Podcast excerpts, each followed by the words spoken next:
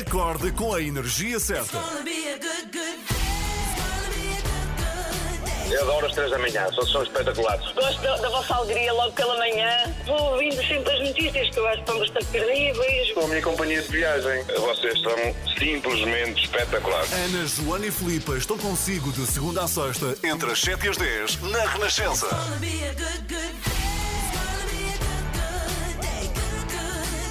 Portanto, arrancamos este mês de junho com temperaturas espetaculares. Hoje é dia 8 de junho. Sim, recuamos até 1984, não o livro do George Orwell, Ahá. mas foi o ano em que, neste dia, 8 de junho, estreou o filme de comédia mais icónico de sempre, realizado por Ivan Reitman e com Bill Murray e Dan Aykroyd nos principais papéis. Ai, já sei se- qual é! Sabes? Já sei! Vê lá.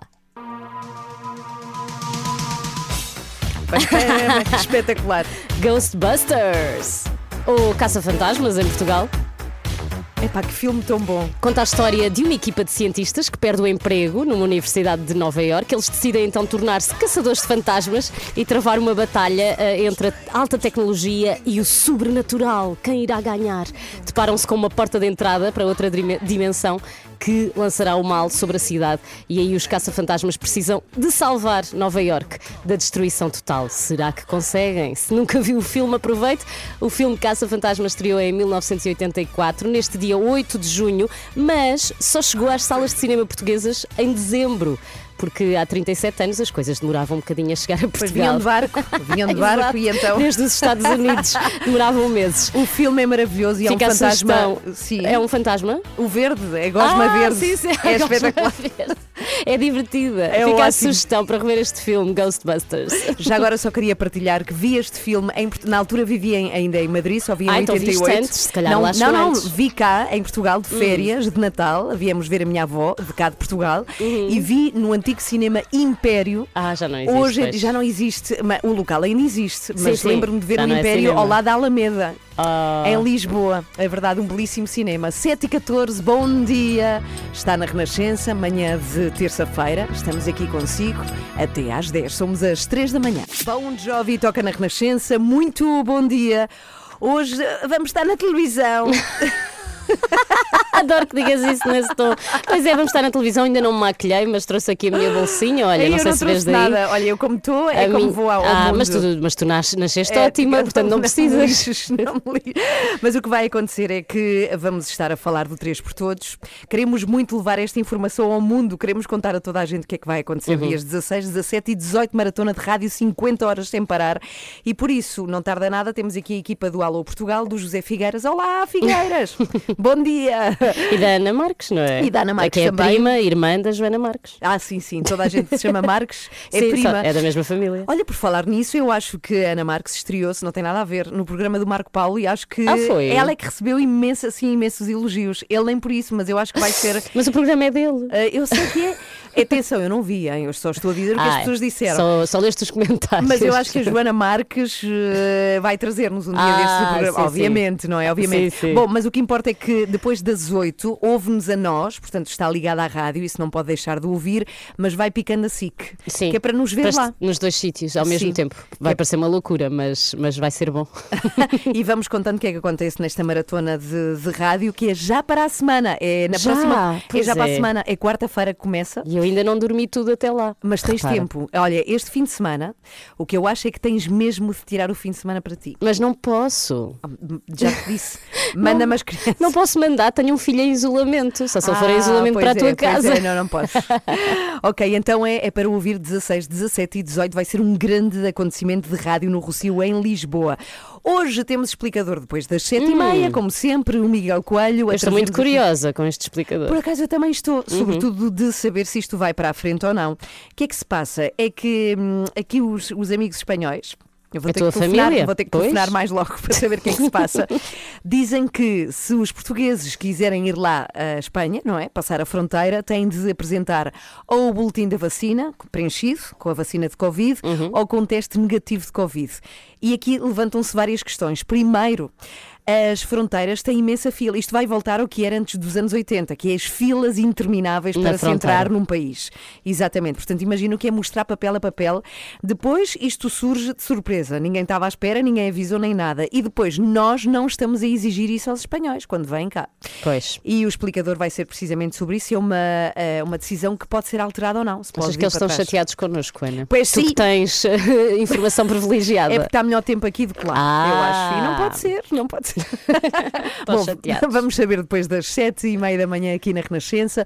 Muito bom dia. Andamos também pelo Facebook. No nosso mail, cada uma tem um mail. Sim, Portanto, sim. se tiver aqui mensagens privadas, filipa.galrão.rr.pt mande para a Filipa. As nossas também, mande para a Filipa. Eu posso responder a tudo. Tiro um dia só para isso. 7 e 21 bom dia, boa semana. Estes são os Silence 4. Os Silence 4 tocam na Renascença com Burrow. Muito bom dia. Somos nós, estamos aqui consigo. Joana, Ana e Filipa. Às três da manhã estou consigo até às Bom 10. dia. Bom dia, há um nome aqui que está em muitas notícias. Hoje, aliás, esteve durante todo o fim de semana e eu conheci-o através do site da Renascença que nos contou a história dele. Um homem que esteve em greve de fome durante 24 dias. 24 Verdade, como é dias? que ele aguentou? Houve é quase um mês. É, é brutal. Uhum. Ele chama-se Luís Dias e tem uma história inacreditável que eu queria aqui resumir muito rapidamente. Então, o Luís Dias vivia em Inglaterra há, um- há uns anos e decide mudar-se para Castelo Branco, para Portugal, para começar uma nova vida com o dinheiro que tinha angariado na sua vida em Inglaterra e então decide comprar ou investir numa quinta de produção de amoras. Parece-me uma ótima ideia, não é? Ter-se dinheiro, voltar ao país e hum, começar tudo de zero. Então, o Luís Dias investe todo o dinheiro que tem. O que se passa é que o Programa de Desenvolvimento Regional, eh, para aprovar o projeto do Luís, requer que haja uma garantia bancária sobre o valor completo que já tinha sido pago. Ou seja, ele precisa de pagar muito mais do que o valor original desta quinta, eh, que depois tem que duplicar para dar com esta garantia, para dar esta garantia ao Programa de Desenvolvimento Regional. Enfim, fazendo contas que são complexas, o que se passa é que o Luís de repente tem que ganhar muito mais dinheiro do que aquele que tem e do que aquele que ele pagar. acha que vai gastar. Exatamente. Entretanto, para provar que este sistema está bastante errado em Tribunal de Contas Europeu, eh, o Luís eh, vai fazer queixa e dão-lhe razão. Ou seja, confirma-se que em Portugal houve má gestão de fundos europeus e fraude. É brutal. E é apresentada uma queixa, mas a investigação ainda decorre. Estamos a falar de muitos anos. A investigação ainda decorre. Como se não bastasse, eh, ele sofre dois temporais que destroem a Quinta da Moras do Luís e, de facto, nós sabemos que há verbas para repor as explorações agrícolas destruídas por este tipo de calamidades naturais, mas este dinheiro também lhe é negado. Então, ele tem dinheiro para investir, ele julga que tem que investir, mas é-lhe pedida uma quantia muito superior.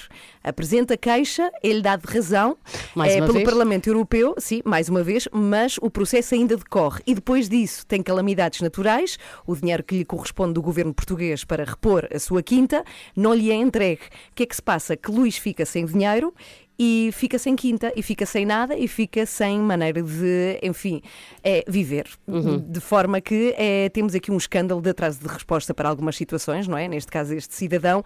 E Luís decide ir protestar fazendo uma greve de fome que lhe dura 24 dias. Esta greve de fome terminou eh, este fim de semana, porque depois de noticiada a situação do Luís Dias, ele recebe a Resolveram-lhe a visita. questão. Resolveram, não lhe resolveram a questão, mas recebe a visita da Ana Gomes Uhum. e também ele recebe a visita do João Paulo Batalha, que é da Associação Transparência e Integridade, e também recebe a promessa de que vai ser recebido por Marcelo Rebelo de Souza e então ele para a greve de fome, mas eu acho que esta situação está longe de ser resolvida, vamos ver. Mas é muito Mas para já gritante, propuseram-se a ouvi-lo, não é? Menos mal, e agora já sabemos, já conhecemos todos a história, portanto pode ser Sim. que as coisas acelerem. Já agora, se quiser conhecer o Luís, é, o Luís Dias está no site da Renascença, numa notícia, rr.sapo.pt, que explica bem este caso e, sobretudo, explica como é que, em algumas situações, nomeadamente quando são cidadãos comuns, Exato. é, Ou quando são coisas- microempresas, não é? Em que a pessoa não, não, tem, ah, não tem grandes fundos ou não tem muita coisa para gerir, parece que é nessas alturas que a burocracia se interpõe aqui no, no meio. Sim, é verdade, e as coisas atrasam e atrasam, e isto é escandaloso. Força, Luís, já agora que se resolva toda a situação da sua Quinta de Amoras. Às 3 da manhã, mantenha-no a par com o mundo no caminho para o trabalho. Como se fosse café para os seus ouvidos. Na Renascença, entre as 7 e as 10. Muito bom dia! Bom Vamos falar dia. de Espanha já a seguir. O Porque que é que lhes deu? O que é que lhes deu? Acordámos com esta decisão. Então não é que os espanhóis, para os portugueses entrarem lá em Espanha, querem um boletim de vacinas Quer com... dizer que já não vou a Ibiza este ano. Ah, ou então vais vacinada ou com um teste Ah, negativo de Covid. pois, é, sei. é possível fazê-lo, mas é uma condição que não existia entre fronteiras Espanha-Portugal e é disso que falamos já a seguir no explicador com o Miguel Coelho. O que é que levou os espanhóis a tomarem esta Não decisão? Do nada. Aliás, as pessoas, pois é, há muitas pessoas que vão decidir não fazer isto, não é? E não ir à Espanha. Pois. E, sobretudo, porque é que os portugueses não fazem o mesmo com a Espanha? É o que vamos saber já já a seguir. Enfim, este problema de fronteiras Uhum. com o Miguel Coelho. Rick Asley toca na Renascença. Muito bom dia. Está a ouvir às 3 da manhã. Está sim, senhora. Vamos ao explicador desta terça-feira.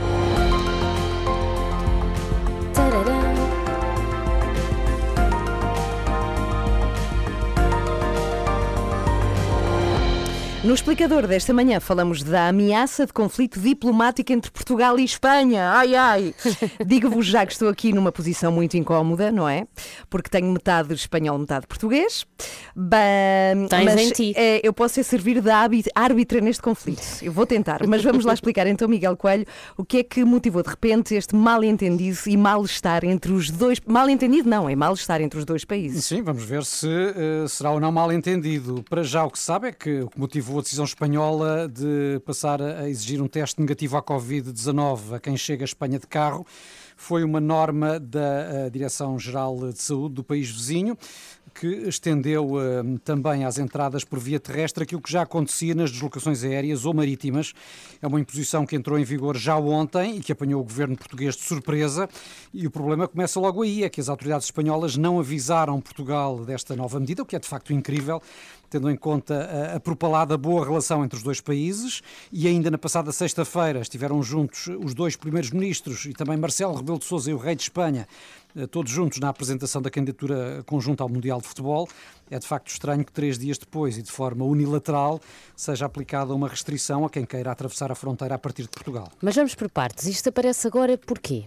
Sim, eh, como disse, tem a ver com uma nova norma sanitária que entrou em vigor em Espanha, que se aplica a todos os países considerados de risco no que toca à pandemia, e Portugal eh, é considerado país de risco, eh, apesar de ter uma incidência de casos de Covid muito inferior à de Espanha, porque em Portugal é de cerca de 70 casos de Covid por eh, 100 mil habitantes eh, nos últimos 14 dias e são 118 em Espanha. E dá-se outra circunstância curiosa, é que o Reino Unido, pelo contrário, não é considerado de risco, eh, apesar de ter mais casos do que Portugal e de ser o país europeu onde está mais disseminada aquela variante indiana da Covid-19 que é eh, tão temida. Uhum, Mas então, Miguel, é, qual é a lógica para esta decisão espanhola? Pode ter a mesma lógica que muita gente atribuiu à decisão britânica de, de tirar Portugal da lista verde, porque Espanha também precisa muito do turismo interno, eh, sobretudo porque continua fora dos países considerados seguros, lá está, pelos ingleses, e ao colocar restrições à entrada por via terrestre também estará a dissuadir muitos espanhóis de virem a Portugal, porque no regresso terão de fazer os testes para poder entrar e muitos optarão por ficar de férias em Espanha, pode ser uma explicação. Mas e quem não apresenta o teste negativo para entrar em Espanha? O que é que acontece? Acontece algo Incorre numa mal? multa, eh, uma multa que nem é eh, muito simpática, porque pode chegar aos 3 mil euros. Eh, Há algumas exceções, nomeadamente quem tenha certificado de vacinação ou certificado de que recuperou de Covid está dispensado do teste, terá, claro, de apresentar estes certificados. Também estão dispensados profissionais de transportes, trabalhadores fronteiriços ou residentes até 30 km da, da fronteira. Para além destes casos, aí sim são exigidos testes a todas as pessoas, incluindo crianças, a partir dos 6 anos. Olha, já agora que Pois. testes é que são, Miguel? Podem ser eh, tanto testes PCR como testes rápidos, eh, desde que façam parte de uma lista que foi publicada pela Comissão Europeia e que tenham sido feitos até 48 horas antes da chegada à Espanha. Ah, mas com mais um pormenor que eh, é explicado na página do Consulado-Geral de Espanha em Portugal, Portugal é que os certificados, sejam de vacinação, sejam de recuperação da Covid, sejam uh, os certificados dos testes à Covid, devem estar escritos numa de quatro línguas: espanhol, inglês, francês ou alemão. Ah. Ou seja, a língua Ah, portuguesa não não, não está prevista, pelo que, se não for possível obter o certificado de um destes quatro idiomas, ao que explica também o consulado, o documento deve ser acompanhado de tradução em espanhol realizado por organismo oficial. Portanto, são só facilidades. Sim, que coisa esquisita. Mas e o governo espanhol já deu alguma explicação sobre isto? Não, eh, que se saiba não, até agora só se ouviram eh, em público as manifestações de, de surpresa e de desagrado por parte de, de Portugal. O Presidente da República já disse que acha muito estranho que isto tenha acontecido sem uma palavra de Espanha ao governo português. O Ministro dos Negócios Estrangeiros também eh, em entrevista à Renascença disse esperar que tenha sido um erro das autoridades espanholas e ameaçou responder com medidas iguais, ou seja, colocar restrições a quem venha de Espanha. O certo é que até agora não há notícia de que Espanha tenha respondido ao pedido de esclarecimentos de Portugal. Então foi é- pedido é- em português, eles não percebem, não é? Não foi É traduzido para os apanhados, ainda vão dizer que isto é para um programa qualquer de entretenimento. Mas o que, é, o que é curioso é que na imprensa espanhola não se fala muito disto. Aliás, não se fala praticamente nada desta Bom, eu- questão. Eu, já vi na televisão espanhola, nomeadamente, Ok. eh, deste, deste mal-estar que existe por parte de, de Portugal quanto a esta medida, mas também eh, isto eh, tem a ver, sobretudo, com notícias que circularam ao final do dia de ontem. É natural que esta terça-feira Já não eh, a tenha coisa ganhe eco. uma projeção maior. Não, Ah, é- ok, é ok, hoje, que é tenha hoje. mais eco Exato. ainda. Sim, sim. Bom, a ver, a ver, 14 minutos para as 8 da manhã, 13 para as 8. Olá, Joana Marques, bom, Bom dia! Ah, um coro. Está melhor o teu Cantam mais escaldão, está melhor o teu escaldão. Ah, a tendência é melhorar, não é? Tens Sim. posto after sun. Tenho, eh, tenho posto tudo que tenho em casa. Todos os todo cremes. tipo de coisas. Sim, Mas deixa- até, deixa-me até barrei queijo Filadélfia. Ah, que horror! E manteiga derrete. Mas para explicar, tu, tu no fim de semana apanhaste um, um escaldão apenas em duas partes da, do teu, da tua cara. Só de um lado da cara, portanto, no fundo, parece aquele símbolo de Yin e Yang. Um lado branco, o outro preto. Eh, e aqueles escaldões que mais ninguém apanha, não é? Eu vejo pessoas ao sol, eh, muito à vontade, ali à chapa do sol e não apanham. E eu, num mísero tinhas almoço fora, à sombra, com vento e frio, fiquei assim. Mas está melhor, está melhor. Não está assim tão mal como Já ontem. agora a próxima fase é cair a pele. Ixi, Sempre o que vai ser. a Filipa, já Não, mas ela, pior. ela vai queixar-se tanto disso, meu Deus. Vai dar Shania comichão. Twain, You're Still the One, para ouvir. Logo depois vamos falar desta mega maratona. Vamos explicar melhor o que é que vai acontecer já na semana que vem. Bom dia. You're Still the One, Shania Twain, toca na Renascença. Muito bom dia. Estamos a uma semana, é já na quarta-feira. Sim, vá, não se expirem tanto. Eu sou a pessoa mais animada com. Não, nós estamos esta animadas, maratona. Estamos é animada. nervosas. Sim, sim, nervosa com tudo o que pode Imagina, acontecer. é como saltar de paraquedas, animado, mas porém, algum receio. Porém, contida. 50 horas de rádio sem parar, dias 16, 17 e 18 de junho, pela União Audiovisual, no Rocio, em Lisboa, em direto. Vai ser incrível, temos muitas presenças confirmadas. Temos, Filipa, sabes tem- disso? Sei, sei que temos muitas, deixa ver se Temos sei de Rita cor. Red Shoes, Olha, temos temos os Gift, Gift. Buba Espinho, Elisa, Nuno Ribeiro, a Blaia, Ana Bacalhau, Weber Marques, uhum, Carolina Deslandes, O Tim. Marisa Liz, Paulo já de Carvalho. disseram. Paulo de Carvalho! A Estou Bárbara- muito feliz por ter o Paulo de maior Carvalho. fã, Bárbara sou. Tinoco São também. tantos que parece estamos a inventar, mas é mesmo verdade. Parece estamos a dizer nomes à toa. É os que nos estão- lembramos, não é? Estão todos confirmados. Vai ser muita gente, muitas horas sem dormir, mas temos muita ajuda, felizmente, dos nossos colegas e não só. Temos também o apoio da Medis. Bom dia, Filipa Campos Alves, é diretora de marketing da Medis. Olá, Filipa, Filipa. bom dia. É uma marca do grupo AGAs Portugal, convém sempre lembrar. Diga-me que nestes três dias vai correr tudo bem, por favor. Nós podemos estar descansadas no que toca à nossa saúde com 50 horas sem dormir. Claro que sim. A Médis Ah. faz bem à saúde de todos os portugueses. Hum, muito bem. Ok, eu gostei Então- muito isto assim muito seco. Claro que Então- sim. Não, é, é eficaz, rápido. Conte-nos porque é que eh, se juntou a Medis a esta loucura, a esta iniciativa solidária de apoio à União Audiovisual, Filipa. Eh, É um orgulho para a Médis juntar-se ao Grupo AGAs Portugal, do, do qual faz parte, e à Fundação AGAs, no apoio à União Audiovisual e aos profissionais da, da área da cultura, eh, que de facto estão numa situação mais difícil. Eh, enquanto Serviço Pessoal de Saúde, a Médis tem como principal preocupação a saúde eh, e também o bem-estar de todos os portugueses, e tal como é o caso dos artistas do audiovisual. Eh, e neste momento de crise económica e social, eh, em que de facto muitos cidadãos estão a passar por dificuldades, sentimos que tínhamos de contribuir e ter um papel ativo eh, de responsabilidade social e corporativa com a União Audio- Audiovisual. Ah, muito obrigada. E este ano a Médis também celebra os seus 25 anos e sabemos que há muitas novidades. Sim, de facto 2021 é um ano importante para a história da Medis. Uh, no fundo, uh, a marca faz, uh, celebra 25 anos e daí também a importância de nos associarmos a esta causa. o último ano, de facto, foi marcado pela pandemia e foi um ano desafiante a vários níveis.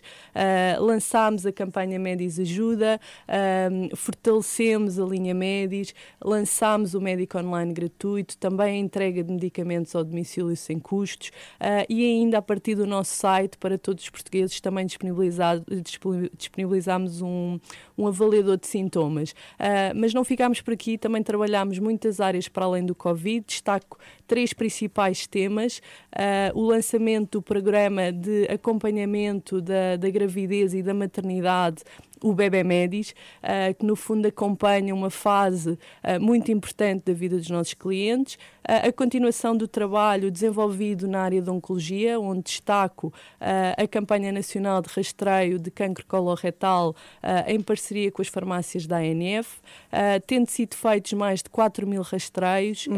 e detectados mais de 170 casos, desde logo encaminhados, e mais recentemente também o lançamento do Saúdes, uhum. um projeto independente independente de produção de conhecimento sobre a e saúde. Agora, e agora este três por todos. Vai entrar com certeza nessa lista. Contamos consigo, também Filipa e com toda a gente no Recio. Com todos. Ou ouvir a Renascença e, claro, dar o seu donativo, que é muito importante para a União Audiovisual. Portanto, 16, 17 e 18 de junho é acompanhar o Três por Todos. São mais de 50 horas de emissão uh -huh. sem dormir. E é uma ação da Renascença em parceria com a Fundação AGAs, Grupo AGAs Portugal, em conjunto com três das suas marcas, AGAs Seguros, Médis e Seguro Direto, que têm o apoio da Câmara Municipal de Lisboa e que reverte a favor da União Audiovisual. Muito obrigada obrigada por obrigada, se obrigada. a nós. Obrigada, Filipe. Obrigada. A sua música preferida. As histórias que contam. A informação que precisa. Está tudo aqui na Renascença. Na Renascença. A par com o mundo, impar na música. Muito bom dia. Às 8h15 temos o extremamente desagradável com Joana Marques e hoje, hoje vai ser. Hoje temos a continuação do capítulo 1, não é? Hoje temos Sim. o capítulo 2 do, do hum. livro de ontem, José Gomes Ferreira. Ah. Não sei se ah. ouviste, Ana, não estavas aqui. Não, não ouvi no caminho. Ah, claro então vais ser surpreendida, agradavelmente é, agora, surpreendida. Pronto, é, a partir destas pessoas ainda têm tempo de ir ouvir o primeiro para perceber o segundo. Mas é muito simples, é muito simples e contamos com o apoio, como sempre, da iServices, um apoio extremamente agradável. A reparação na hora de smartphones, tablets, multimarca e MacBooks, eles reparam tudo. Pode saber tudo em iServices.pt e o site está novo, portanto vale a pena passar por lá que é mais fácil de perceber tudo. Olha que espetacular e já agora quero dizer que depois das 8 deve ligar a SIC, mas sem som, porque é para nos ouvir a nós, ah, não sim, é? Claro. é? E fica à espera porque vamos estar com o Figueiras, com o José Figueiras e com a Ana Marques para falar precisamente do 3 por Todos. Vai ser ah, uma experiência boa, a várias dimensões. Estar a yeah. é, é, é estranho, é, é, isso, é 3D. Então vá, pode ligar. um minuto para as 8. Bom dia. Estas são as 3 da manhã. Comece o seu dia connosco na Renascença. São 8 e 12 muito bom dia, seja bem-vindo, uma ótima semana, extremamente desagradável, é para ouvir já a seguir. E hoje o que é que temos? Temos outra vez José Gomes Ferreira e depois na quarta também, não estou brincando, Aí, acaba hoje, acaba hoje. Era para sempre. Mas era muito assunto, porque ele sabe tudo sobre todos os temas. Ele vai muito à net. muita novidade, ele passa muito tempo na internet e hoje temos mais novidades. Também passa muito tempo a ver mapas. Mas também sobre o espaço? Não, ou sobre os a Terra? Os mapas são sobre a Terra. Terrestres, está ah, tá bem. Também há mapas do céu. mapas astrais. É o Richard Marks a tocar por cá nas 3 da manhã. Bom dia. Vamos lá isso. Ligou-se ao Facebook para ver Joana Marques? Então vá, vamos lá. É para ver, ver a evolução. Extremamente desagradável.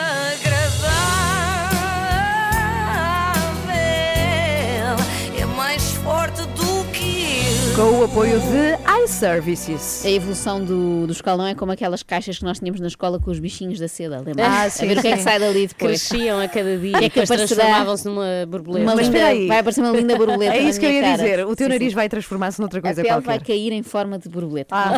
Aguardem pelos próximos desenvolvimentos. super nojo, super bizarro, sim. Bom, hoje voltamos, agora assuntos sérios, hoje voltamos a José Gomes Ferreira, teve de ser. Hum. Ah, mas há mais desenvolvimentos. Descobriu que a lua é de outra cor. Ai, sim, sim. Ela tem aquela tonalidade tipo branco sujo, uhum. como pensamos, mas não é, não é? Assim ao longe parece, mas não é. É rosa shocking, como dizem algumas shocking. pessoas. Shocking.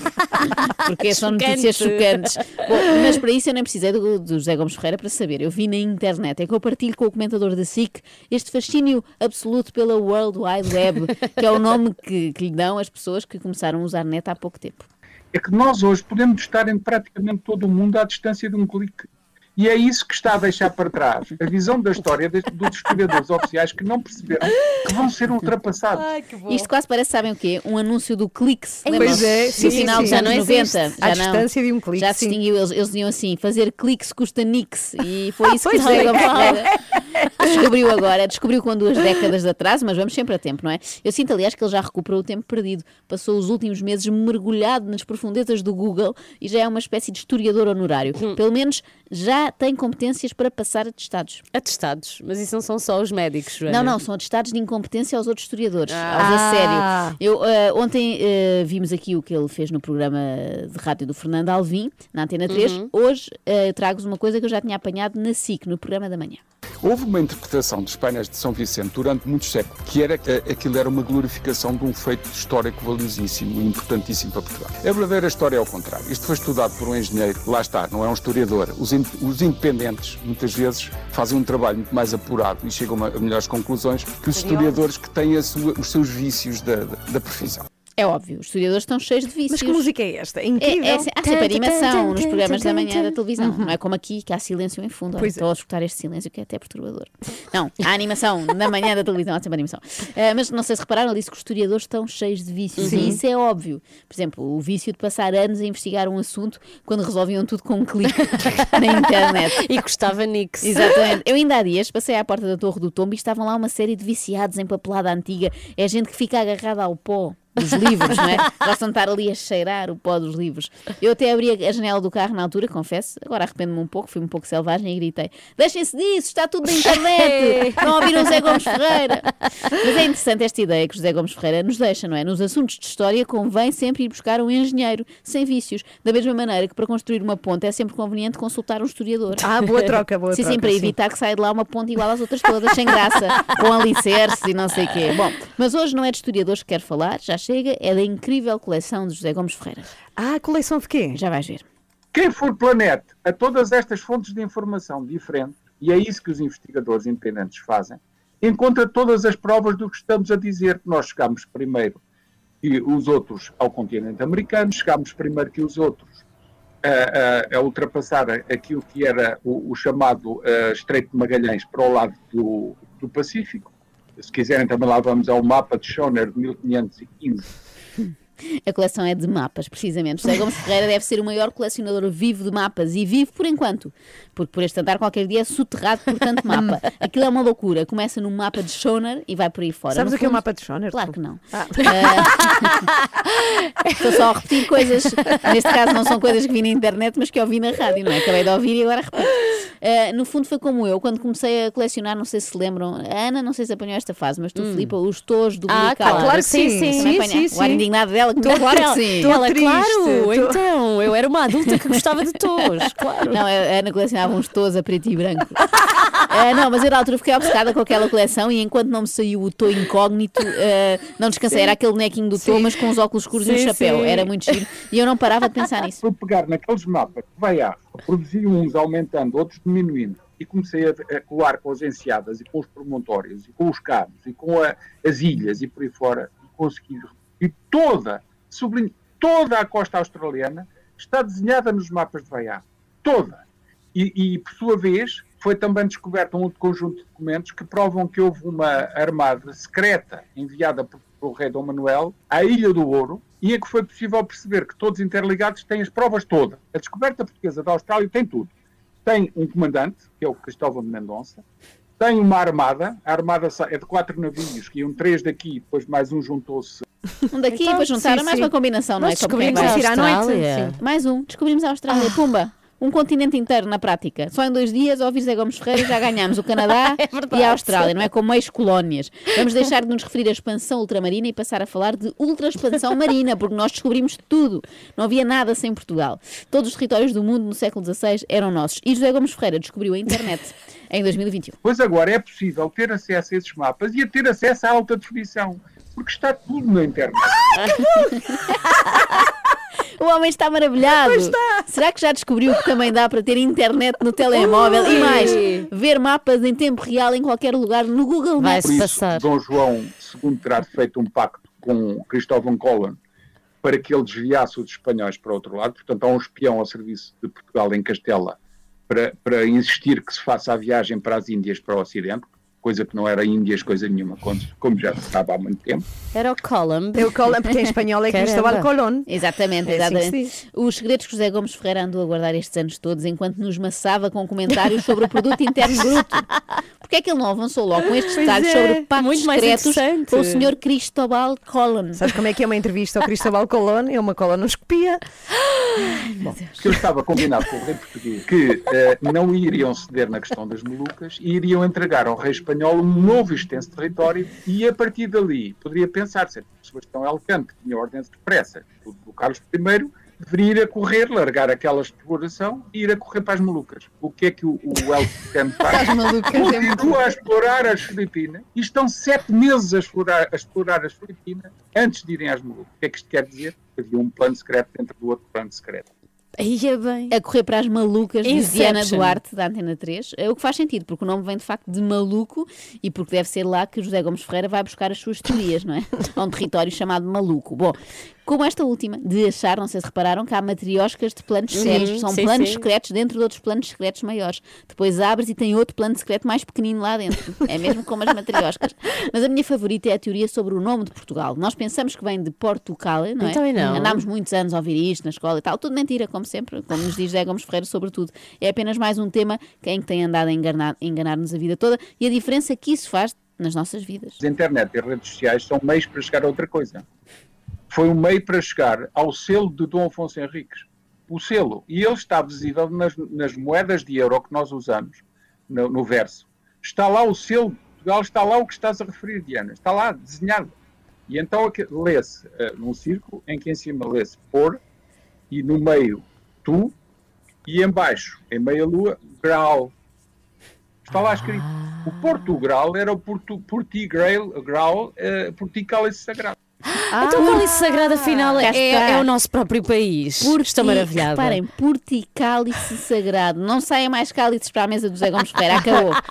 Mas acho que isto, por acaso, podia ser um bom slogan para Portugal, não é? Agora estamos a precisar de recuperar o nosso turismo. Venha experimentar o porticálice sagrado. E depois um cálice de vinho do Porto. E em termos de mapas, eu sinto que há muito tempo que não falamos de mapas. Pois é, pois é. O mapa de Cantino. A ilha da Sumatra aparece já com o formato correto, embora numa posição um bocadinho errada, mas no formato correto. É a primeira vez, porque antes os mapas eram todos de origem ptolomaica. A, a península, ou o formato em bico da Índia, da União Indiana, com o Sri Lanka já na posição correta, aparecia errado até esta altura, e Madagascar e as ilhas todas do Índico, todas corretamente desenhadas, em 1500 e 1501. Como é que isto era possível na viagem de Vasta Gama ter sido descoberto? É tudo mentira. Fomos lá antes, e muito antes, e muitas vezes.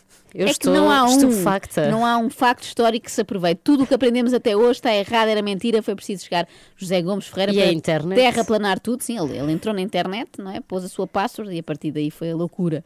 Aposto que Dom Afonso Henriques até se dava bem com a mãe.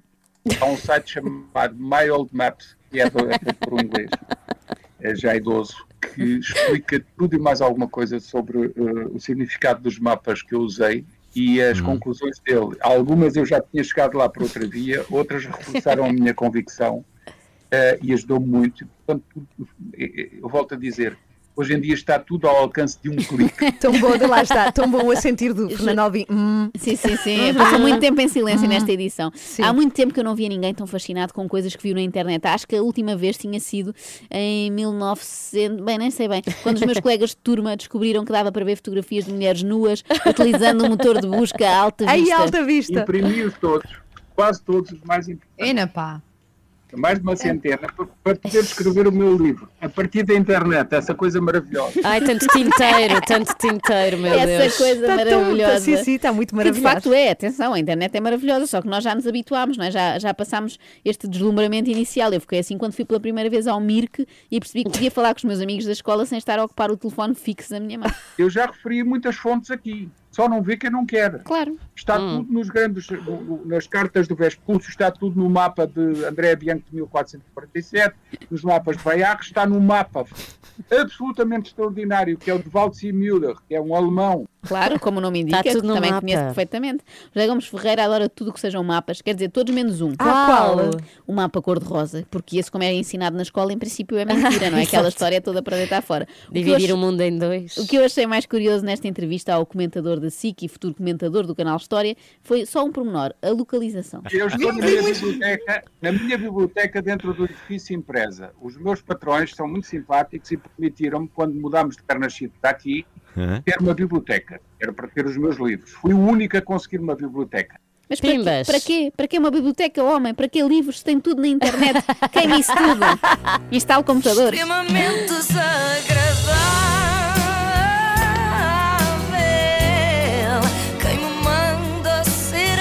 Mas ele está chato um pouco, ou São não? os livros Fala dele. Agora muito. estou a pensar, a biblioteca é para pôr todos os livros dele, eh, porque ele Ah, compila os- o que lê na internet os- para as olha, outras ele, pessoas. Ele, no fundo, é vai, querido. vai imprimir a internet. Ah, Ah, de muito espaço de biblioteca. Sim, os mapas já foram todos, Mas não é é? isso, extremamente isso. desagradável com o apoio de iServices, eh, onde encontra os melhores iPhones recondicionados do mercado, equipamentos como novos Grade A+, 100% funcionais e livres de operadora. Saiba mais em iServices.pt. deixar um agradecimento muito rápido a um ouvinte que nos enviou ontem, Sim. Carlos Ré, uma mensagem a dizer que se equivocou. José Gomes Ferreira disse que para a esquerda é Stibord e não é, aparentemente. Ah. Tem que estudar melhor essa parte. Tanta da coisa Obrigada, obrigada. Ca- Muito obrigada ao Carlos Ré. Passamos a melhor música. A sua música preferida. Renascença. A par com o mundo. Impar na música. Isto é extraordinário. Ontem Joana Marques falou do seu mini escaldão no nariz e não é que a SIC veio cá Veio cá para para mostrar ao mundo este em direto. Sim, Sim, sim, porque é uma coisa única, Joana. Como é que Sim, conseguiste sim. fazer isso? É grave, é grave, é sério e Sim. por isso, obviamente, é- agora está aqui a SIC jornalista e a seguir vem a SIC Notícias. Claro, claro que sim. Depois a CNN. é. E entre outras coisas, se não te importas, fala por favor do 3 por Todos. Esta Sim, já agora. iniciativa de Daqui a rádio. instantes estaremos em direto na SIC para quem tenha uma televisão à mão e nos queira ver, Sim. eh, enquanto nos ouve na rádio, é uma experiência nova. Eh, vamos estar a- à conversa com o programa Alô Portugal e explicar o que é que Por vai acaso passar já, daqui a uma semana. já, está liga, já estou ligada aqui Então no vá, estúdio. Vocês depressa, também? Então vou também, lá, também vou lá, estamos. vou lá vai, vai, vai, vai, vai, vai. o meu nariz e não só. E já a seguir vamos falar de um outro assunto. Aqui na rádio, hoje comemora-se o Dia Mundial dos Oceanos. É muito preocupante a quantidade de avassaladora e gigantesca de plástico que há no oceano. Estamos a falar de ilhas enormes de plástico. É disso que falamos. Como é que podemos resolver? Se é que ainda vamos a tempo. É com o Miguel Coelho que falamos disto tudo já a seguir. É assim que se chama Need You Now. Lady Antebellum toca na Renascença. Bom dia! Vamos falar agora de um assunto muito sério e muito preocupante. Hoje celebra-se o Dia Mundial dos Oceanos e eu não sei se eh, têm noção, sem noção quem nos ouve, mas a cada minuto entra no mar o equivalente a um caminhão cheio de plástico. São 8 milhões de toneladas que todos os anos que eh, vão para o mar e põem em perigo não só a vida marinha, mas também a dos seres humanos. E este é apenas um dos motivos, Miguel Coelho, que levam as Nações Unidas a fazer vários alertas. Sim, a sustentabilidade dos oceanos está ameaçada. É esta a mensagem que a ONU vai tentar passar neste Dia Mundial dos Oceanos. Como sabemos, são eh, muitos os perigos que conseguimos identificar de imediato e que é preciso eh, superar, ou pelo menos atenuar, eh, desde a poluição humana às questões das alterações climáticas, que levam ao aumento de temperatura do oceano. Eh, E aqui eh, gera-se um ciclo eh, terrível, porque sabemos que os oceanos desempenham um papel decisivo na regulação da temperatura do planeta e, portanto, podemos estar aqui à beira de uma espiral que atinge, obviamente, a biodiversidade. Que atinge não só os peixes, mas a restante biodiversidade dos oceanos, mas também condiciona o nosso futuro próximo. Mas já que todos conhecemos os problemas, falemos agora das soluções, isso é que importa. A ciência pode resolver o problema, Miguel, vamos a tempo. Bem, com a dimensão que o problema já assumiu, dificilmente a ciência só por si pode resolver. Teremos de ser todos eh, e também é necessário que haja políticas públicas eh, concretas. Eh, Para isso, por exemplo, Portugal até 2030 terá de cumprir a chamada Estratégia Nacional para o Mar, que inclui vários objetivos, desde logo apostar mais nas energias renováveis marinhas, nas tecnologias digitais, etc. Esta é, aliás, uma das medidas defendidas por Carla Domingues, que é a gestora de projetos do Fórum Oceano, Associação da Economia do Mar. Ela que lembra na Renascença que Portugal tem uma relação histórica com o mar, tem uma das eh, maiores zonas económicas exclusivas europeias, mas durante muito tempo esteve adormecido para o potencial que tem mesmo à frente. se calhar nós eh, desaproveitámos um bocadinho aqui durante algum tempo essas oportunidades.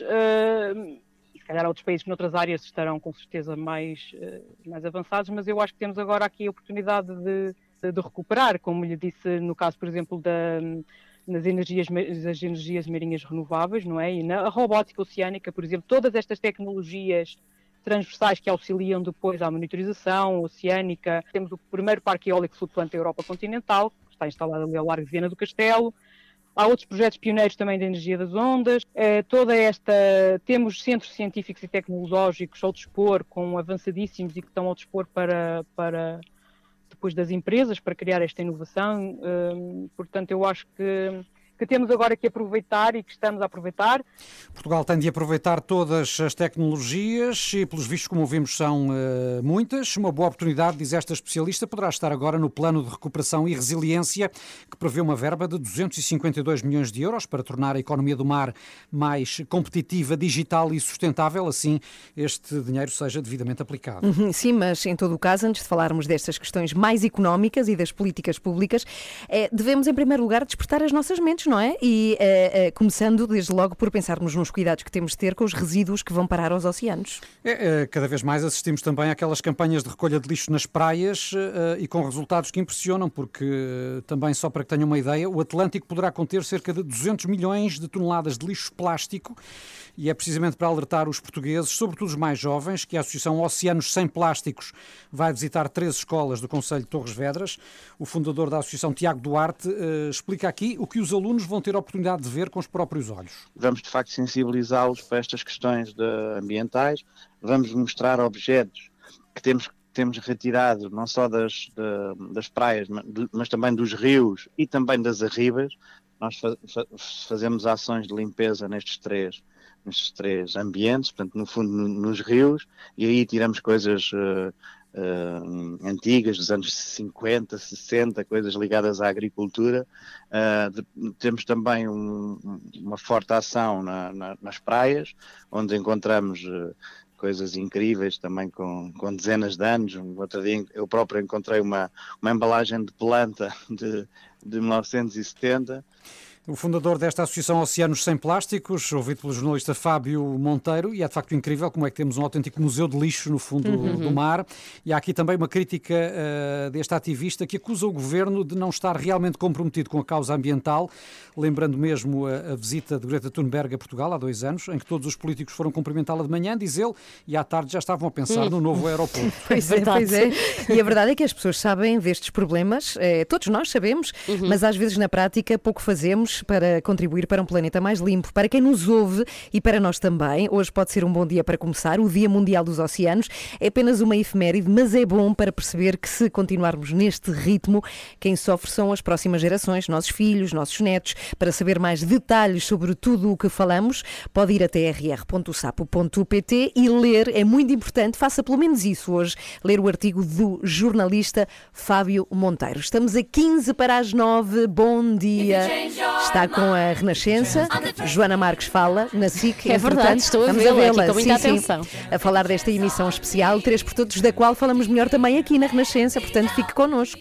O Zaba a tocar na Renascença, Take a Chance on Me. Uma coisa muito rápida, falávamos do Dia Mundial dos Oceanos. Sim. E queria já agora dar uma sugestão, vou ser super rápida, de uma página de Instagram, chama-se Plásticos Marítimos, como se fosse latim. Com o? E, sim, Plásticos, Plásticos Marítimos. E eu trabalho de uma bióloga, chama-se Ana. Ela recolhe resíduos de plástico das praias de Portugal e é incrível as coisas que ela encontra. Ela vai mostrando por lá, tem caixinhas com todo o tipo uhum. e encontra coisas inacreditáveis, nomeadamente figuras, por exemplo, dos anos 70, coisas in ah, incríveis. Sim.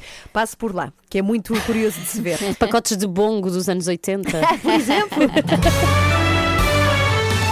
O calor que se faz sentir numa certa cozinha. Ah, sempre, sempre temperaturas muito elevadas na cozinha de. Que bela ponte! Na cozinha de Gordon Ramsay. Estão a ver quem é, não é? O chefe. Kitchen. Exatamente, sim. o famosíssimo chefe que se meteu, imaginem eles, com a comida portuguesa. Não, Ai, é- não. É, Como se atreve? É sempre uma tu, ideia. Tudo menos isso. Sempre que há estrangeiros a falar de comida portuguesa, a coisa corre mal, não é? Nós, nós levamos muito a peito. Do que é que ele uh, falou? Gordon Ramsay falou do pequeno almoço português perfeito, dizia ele. Procura fazer o pequeno almoço português perfeito, veja aqui. E nós temos para ouvir um certezinho do programa do Gordon Ramsay. I'm on this amazing pig farm, uh, and they're producing the black pig, Porco Preto, and it is just one of the best pigs anywhere in the world. Porco preto. Porco preto é o pequeno almoço? É, ele acha que sim, cá em Portugal. Ora, But these eggs, look, they're blue eggs, so it's like black pork, blue eggs. And the secret here is cooking them really nice and slowly. Portanto, é, podemos warm. resumir já. Então vá, é vai. porco preto, fala-nos Sim. ele em porco preto e em ovos estrelados, ele chama-lhe pork and eggs. Ah, bem, e as reações não se fizeram esperar, ele partilhou isto ontem no seu Então, Twitter. espera, espera. por- então, o que ele diz que o pequeno almoço normal, tradicional? Um pequeno almoço tradicional português é porco preto, portanto, umas boas bifanas de porco preto e ovos estrelados. Onde é que ele andou? Ah, não sei em que zona de Portugal esteve. Eu acho que sei, na verdade, acho que foi no Algarve, não é? E no Algarve fazem o que os ingleses quiserem, não é? Exato. Ou qualquer estrangeiro queira assim um pequeno almoço mais à base de feijão e bacon, há muito lá, mas não é o típico nosso. E então é muito giro ver as reações no Twitter. É, é uma publicação já com milhares de comentários e muitos deles vindos de portugueses com muita graça, que é uma coisa que isso sim é tradicional eh, portuguesa, ter graça. Ah, e então vão ensinando ao Gordon Ramsay o que é um pequeno almoço tradicional português com muitas fotografias. Vêem-se muitas meias de leite com torrada à parada, é um clássico dos nossos Pois é. cafés. Vê-se sopas de cavalo cansado, Ah, era um também, clássico sim. antigo, um clássico antigo ali, vinho logo de manhã, muitos pastéis de nata, há quem ponha a brincar um corato, uma san... isto é que é o nosso canal, Ah, Santos de corato, há quem partilhe imagens de choca-pique, ah, merenda mista, temos tudo um Não há pouco. Nestum, E ninguém há um Nestum, um Ah, especial, há um. Nestum, eh, Nestum papas de sarrabulho. Ah, sim. Para ensinar a Gordon Ramsay o que somos nós eh, gastronomicamente, eh, eu achei muita graça a esta. Criou-se aqui uma, uma moda ontem no Twitter de toda a gente partilhar o seu pequeno almoço e queria-vos perguntar: há aqui também um tuli crema, outro clássico. Queria-vos perguntar a vocês o que é para vocês o pequeno almoço mais típico de Portugal. Ah, eu acho que é a meia de leite e o croissant Ah, misto. sem dúvida. Uma meia de leite e um sim. queque de nozes. Há uma coisa assim. É outra variante. Que é Ou só... bolo de arroz. Bolo Bolo de arroz, sim, sim. E há outra variante que eu lembro de ir em tempos a um café com a minha mãe, Aham. ficava muito impressionada quando via aqui- aquilo logo pela manhã, pessoas comiam um rissol. sabe? Ah, sim, sim, Ah, sim, sim, logo sim. de manhã. E frio, e frio. O Já rissol foi frio feito ontem. Com café e leite. Eu pensava, estes estômagos são à prova, à prova de bala. Mas é muito giro, é muito Podia giro ser porco preto, o, rissol de porco preto, porque não, uma Eu variante. aposto que nunca mais eh, fala de culinária portuguesa antes de consultar um português. Ah, com Gordon certeza. Foi um Como erro. se atreve. Ele um não, ele não disse nada depois disto tudo. Não ainda não, a- não vejo aqui ainda a Está reação dele. envergonhado. É que as reações, ainda, ainda há segundos estavam pessoas a partilhar isto não para, é assim uma torrente e ele agora com certeza está. Ah, não, ia dizer que se está a pôr num avião a caminho de cá, mas não pode. Vai ter que aguardar Ah, pois para vir é. aos nossos típicos Pois cafés, é, comer já- ao balcão, comer ao balcão uma, um croissant misto. Já não estamos na E não vale ser no Algarve. Tem Não, de no ser Algarve noutro a coisa sítio recôndito. Fica desvirtuada, pode Sim. ficar. Mas olha que não há pastelarias nem café como as nossas. Não São há. as melhores do mundo. Não São existe. ótimos. Não há, Fico com é muitas verdade. saudades. Aliás, não há cá. comida como a nossa. Pois é. Não há país como o nosso. António Variações na Renascença e agora na SIC. Estamos muito contentes. É porque estamos a falar do projeto 3 por Todos, que nos é muito caro e, sobretudo, que nos vai sair do pelo. Está a Filipe Galrão, neste momento, a contar que esta, esta emissão vai ser incrível e é já na semana que vem. 3 por Todos, 16, 17, 18 de junho, no Rocio, em Lisboa. 50 horas de maratona de rádio sem Meu Deus, parar. meu Deus, sem dormir. Pela União Audiovisual. Acorde com as 3 da manhã, na Renascença, das 7 às 10. Tiveram as duas muito bem. Na Ah, SIC, que eu estive a ver-vos às duas. Claro que vi. Agora és tu. Agora vai ser depois das nove e meia. é que quere- queremos ser muito chatas e que as pessoas saibam mesmo Sim, desta sim. emissão que vai acontecer. Isso já viu, 16, conta aos 17 e amigos. 18. Sim, para irem lá Espalhe, visitar-nos. espalhe a palavra e para ouvirem. E No para Rocio. contribuírem. É o Sim. 3 por todos, de cor. 3 por todos, 3 por 50 todos. horas em direto de rádio Começa já sem para a semana, parar. daqui a uma semana. Está a ouvir às 3 da manhã. Ah, eu quero contar uma história que Conta. me envergonha, mas eu vou abrir o meu coração São as porque melhores, as ao melhores. mesmo tempo Então, esta, esta história serve de alerta para todos os que nos estão a ouvir e para vocês também. Então, eu quero contar uma história que me aconteceu na semana passada. Eu, ao sair da rádio para uma gravação, estava atrasada, que é o normal, não é? Tinha o meu telemóvel a carregar no carro, que também é normal, e peguei no telefone com a mão direita, enquanto conduzia. Isso é um erro logo. É um erro, mas acontece-me muito. Nem que seja para ver horas, que é estúpido, porque tenho as horas no ecrã é. do, do carro também. E o que é que acontece? Passa um agente da PSP, vum, na sua mota, Sim. fica muito zangado a olhar para mim nos olhos, mandou-me encostar, eu encostei. Caladinha, não é? A pensar, pronto, já fui. e uh, o que é que acontece? Baixa o vidro, vem o senhor agente, tu, tu, tu, tu, sabe quanto é que é a multa por estar a agarrar Mas eu no gostei muito telemóvel? que o agente faça esse barulho. Faz este barulhinho. Não, e, eu, e havia muito barulho realmente, porque estávamos no eixo norte-sul. Ok. 250 euros de multa. Pagaste. Menos 3 pontos na carta e ainda pode ficar sem ela, porque se o senhor que analisa as multas achar que é essa a sanção acessória que merece, e eu sempre calada. Já quase a Sempre, chorar. sempre, Eu sempre. choraria logo. Eu Quase, e chorei, pois.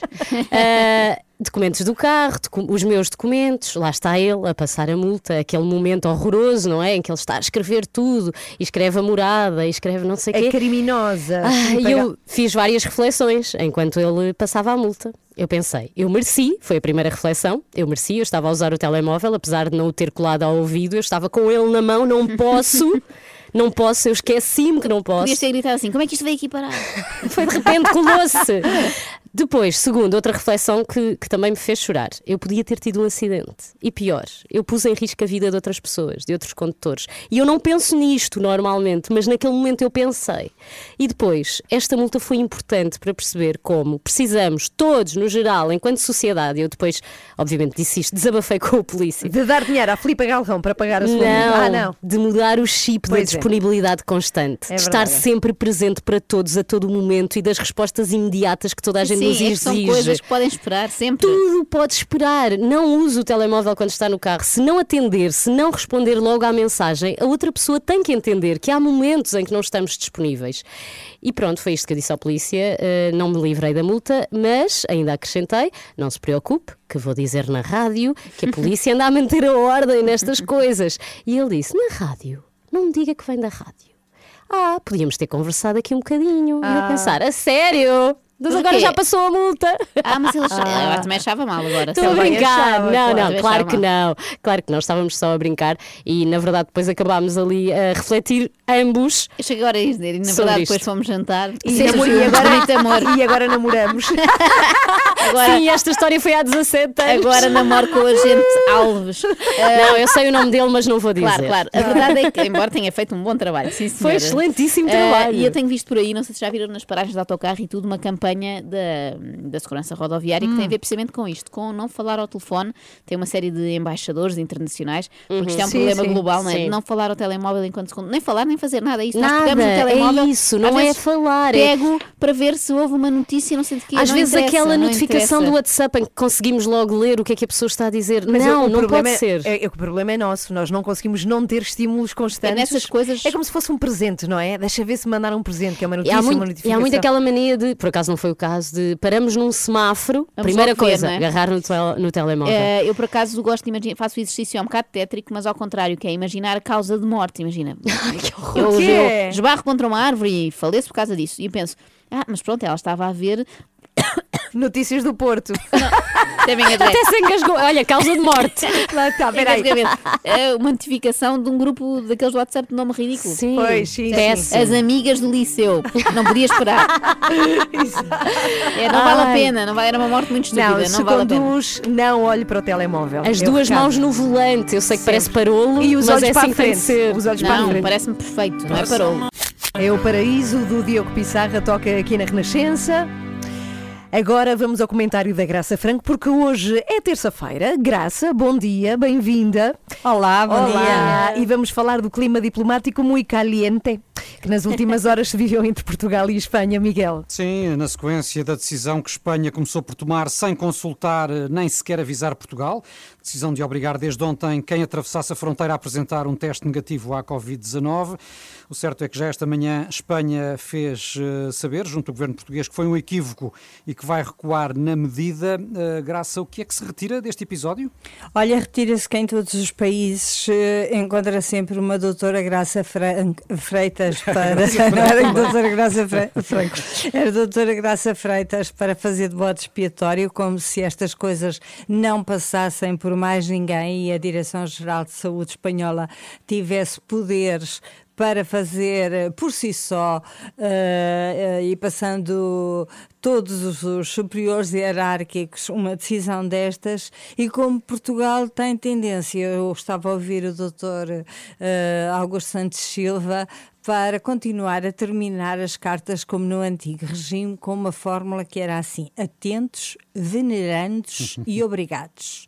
E nós uh, dizemos ao, ao, governo espanhol que, apesar de nos ter feito uma coisa absolutamente inacreditável em termos diplomáticos, que foi nem sequer nos dar conhecimento que ia tomar a medida, nós ficamos muito atentos, venerandos e obrigados por eles terem recuado no dia seguinte, uh, no risco de se arranjar por aqui um berbicacho que também não lhes seria uh, muito favorável, porque de facto nós precisamos de Espanha, é o nosso primeiro mercado de turismo, mas uh, Portugal, a Espanha também não tem interesse nenhum em arranjar aqui assim um problema diplomático com Portugal. Sim, Portanto, e apesar como... de tudo, neste caso, a diplomacia ou a pressão diplomática, eh, seja como for, funcionou, ao contrário do Reino Unido, por exemplo.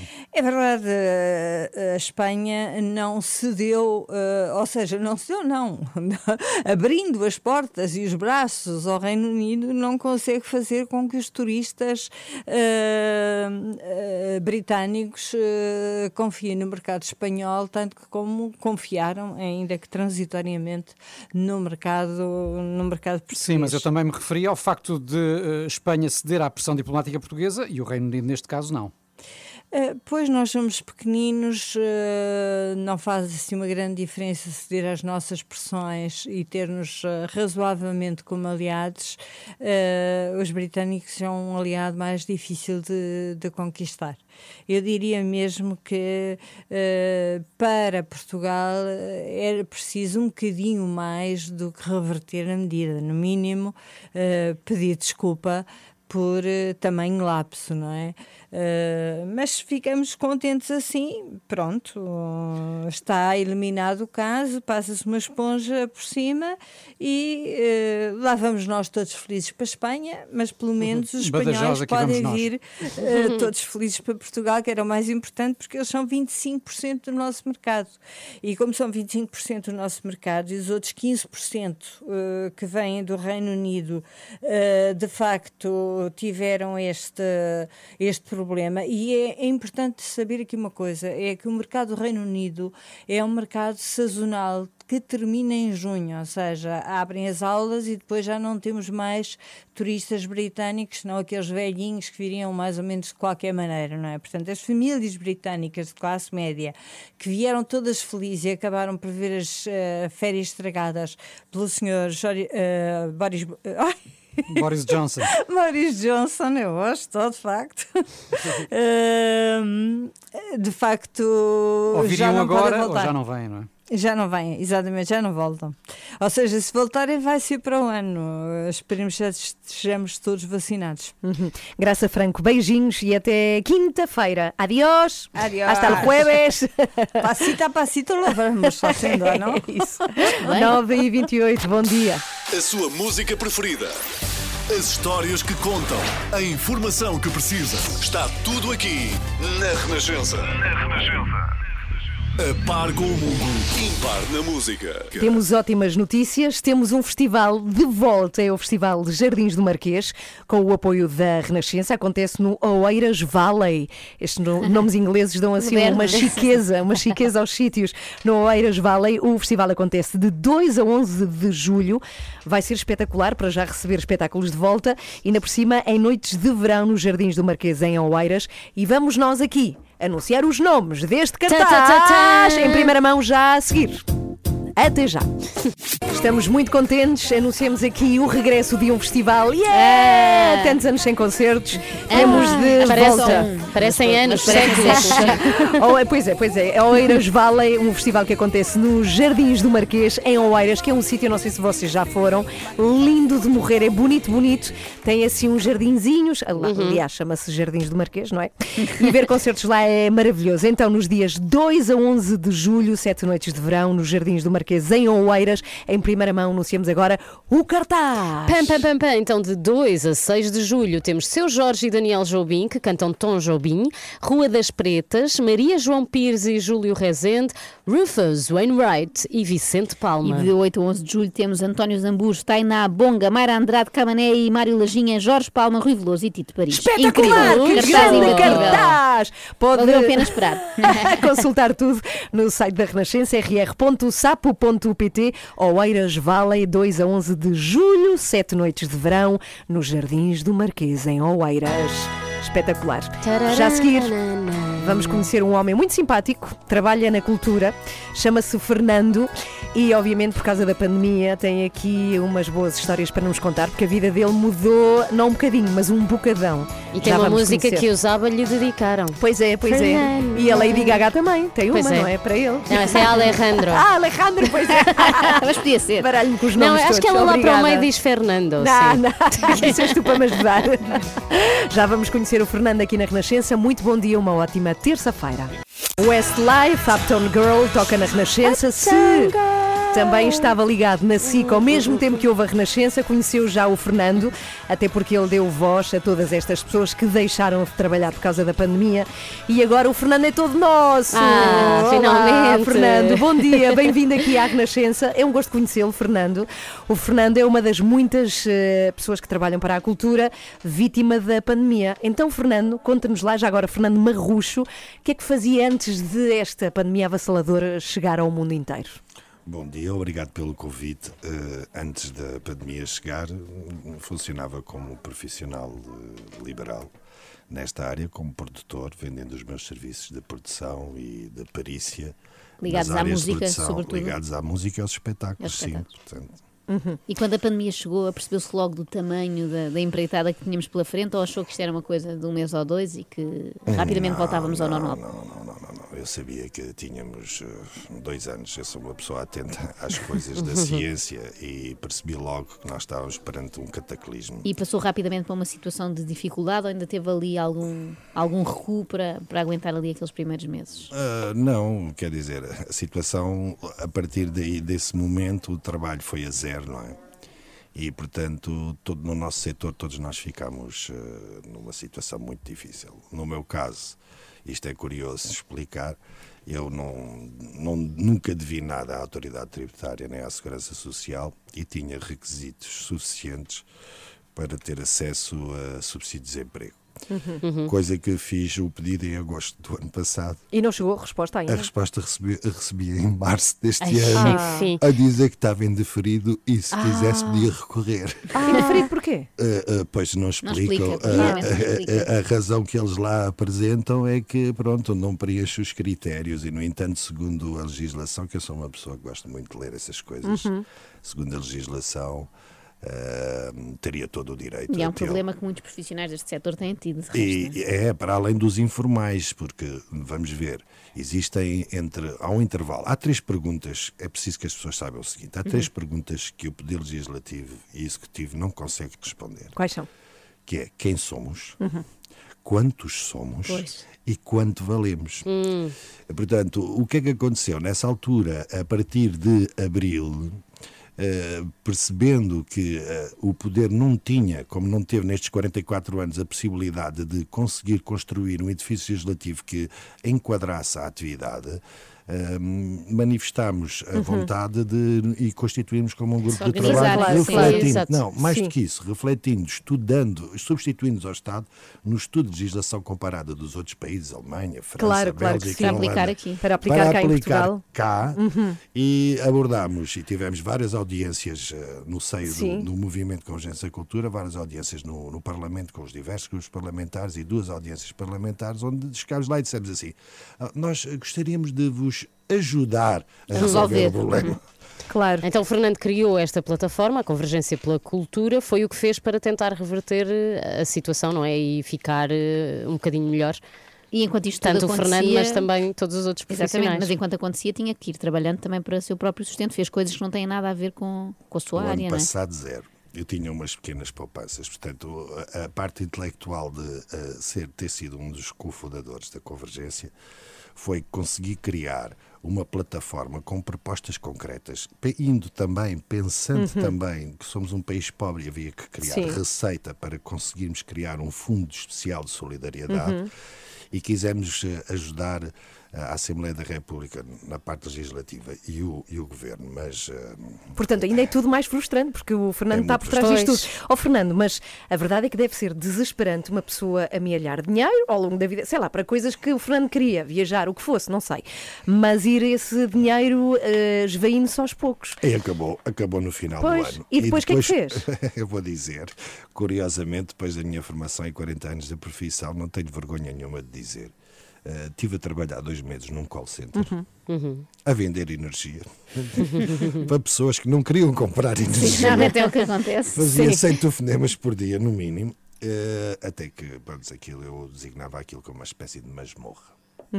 Sim, é um trabalho muito, muito intensivo. E sobretudo muito é, é muitos anos de experiência para serem deitados pelo cano abaixo. Isso É. é- deve ser desesperante.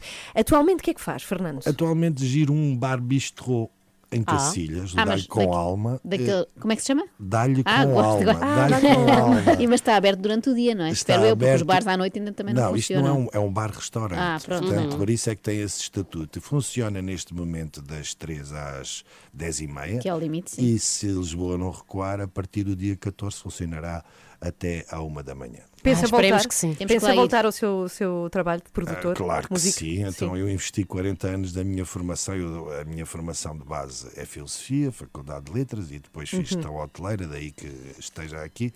E trabalhei, portanto fiz eh, formação eletroacústica aplicada projetos Sabe de instalações, etc. Portanto, 40 Seria anos a um investir de desperdício, formação. Fernando, não pode ser. Mas há, mas há muitos casos assim de colegas Sim, que sim, foram sim, para sim, as sim, sim, obras. é isso que vamos nós agora nos sabemos. próximos dias. sim. Olha, Fernando, tudo de bom para si. Muito obrigada por estar aqui, é para, agradeço. por nos contar do seu caso. E é precisamente para, para vocês. De facto, vamos fazer isso pela União Audiovisual. Nós agradecemos. Que dias 16, 17 e 18 estamos no Rocio, em Lisboa, numa maratona de 50 horas de rádio sem parar.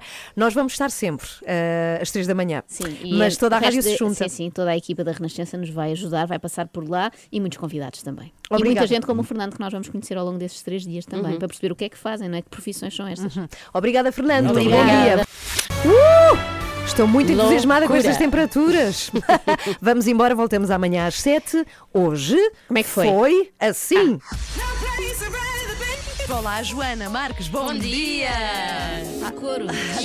Está melhor o Cantam teu mais escaldão. coisas. Está melhor o teu escaldão. Ah, a tendência é melhorar, não é? Tens Sim. posto after sun. Tenho, eh, tenho posto tudo que tenho em casa, Todos os todo cremes. tipo de coisas. Sim, Mas ontem deixa- até, deixa-me até explicar. barrei queijo Filadélfia. Ah, que horror!